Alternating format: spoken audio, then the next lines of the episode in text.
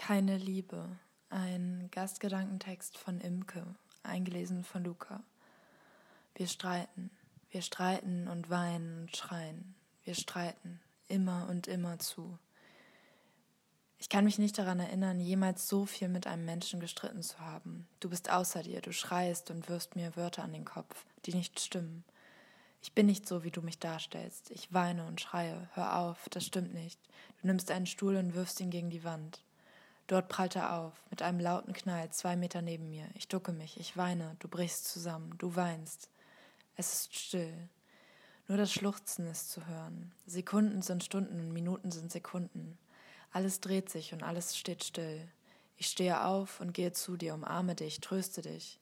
Du erwiderst meine Umarmung und küsst mich und sagst, du liebst mich. Ich entwinde mich, verstehe nicht, was hier passiert. Ich fühle mich so lebendig und so leer.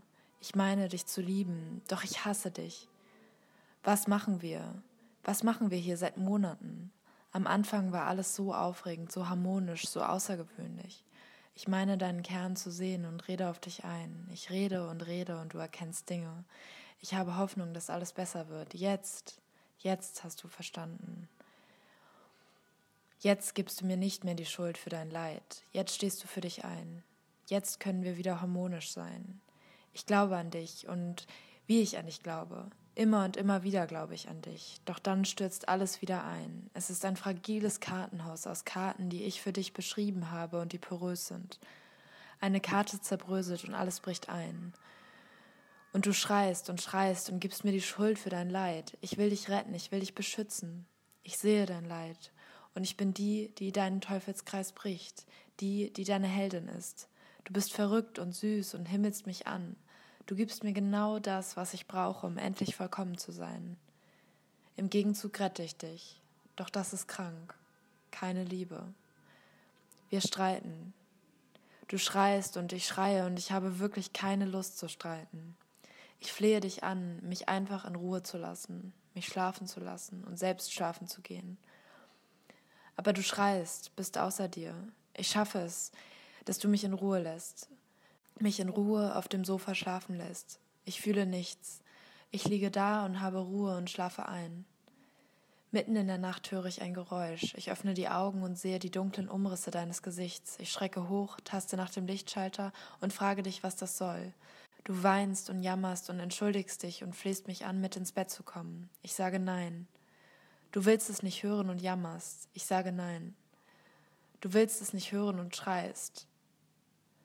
Ich sage, dass du gehen sollst. Du schreist und knallst die Tür. Wie ein Kind, denke ich. Ich bin deine Mama, die dich nicht will.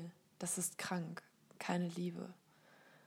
Wir streiten. Ich haue ab. Ich sitze am Meer und weiß nicht weiter. Mit jeder Welle kommt ein neuer Gedanke und schwemmt den vorherigen davon. Ich kann nicht mehr. Ich bin nicht mehr. Wer bin ich? Wo bin ich? Was mache ich? Ich packe ein paar Sachen und komme für ein paar Tage in der Wohnung einer Freundin unter. Dort bin ich allein. Ich denke und weine und denke, dass ich nicht mehr kann. Ich weine und denke, dass ich mich trennen muss. Ich weine und merke, dass es mich schmerzt und befreit. Als wärst du ein Teil von mir, den ich dann verlassen würde. Als wärst du ein Fremdkörper an mir, der mich dann endlich verlässt. Ich denke und laufe im Zimmer umher, blicke aus dem Fenster und da bist du. Du starrst und lachst, als sich unsere Blicke treffen. Vor Schreck drehe ich mich um und gehe in einen anderen Raum.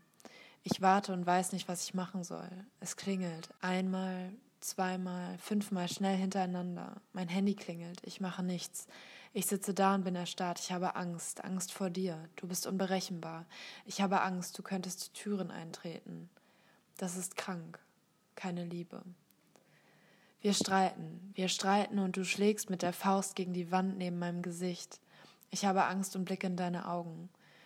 Versuche durch meinen Blick, meinen liebevollen Blick, deinen Kern herauszulocken, damit deine Wut ein Ende hat. Du weinst und entfernst dich und schreist. Ich sage, dass ich gehe. Und du schreist und ich sage nochmal, dass ich gehe. Ich weiß nicht, ob du mich noch hörst und ich lasse die Tür hinter mir zufallen. Du reißt die Tür auf, als ich auf halber Treppe bin und schreist. Du schreist und ich renne die Treppe hinunter. Ich habe Angst. Ich habe dich heute verlassen. Noch eine Person, die dich in deinem Leben verlassen hat. Alle verlassen dich.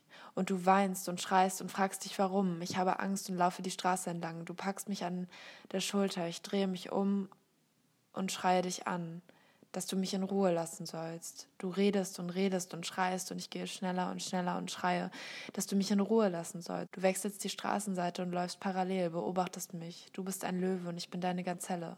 Das ist krank, keine Liebe. Wir streiten nicht mehr. Wir reden nicht mehr.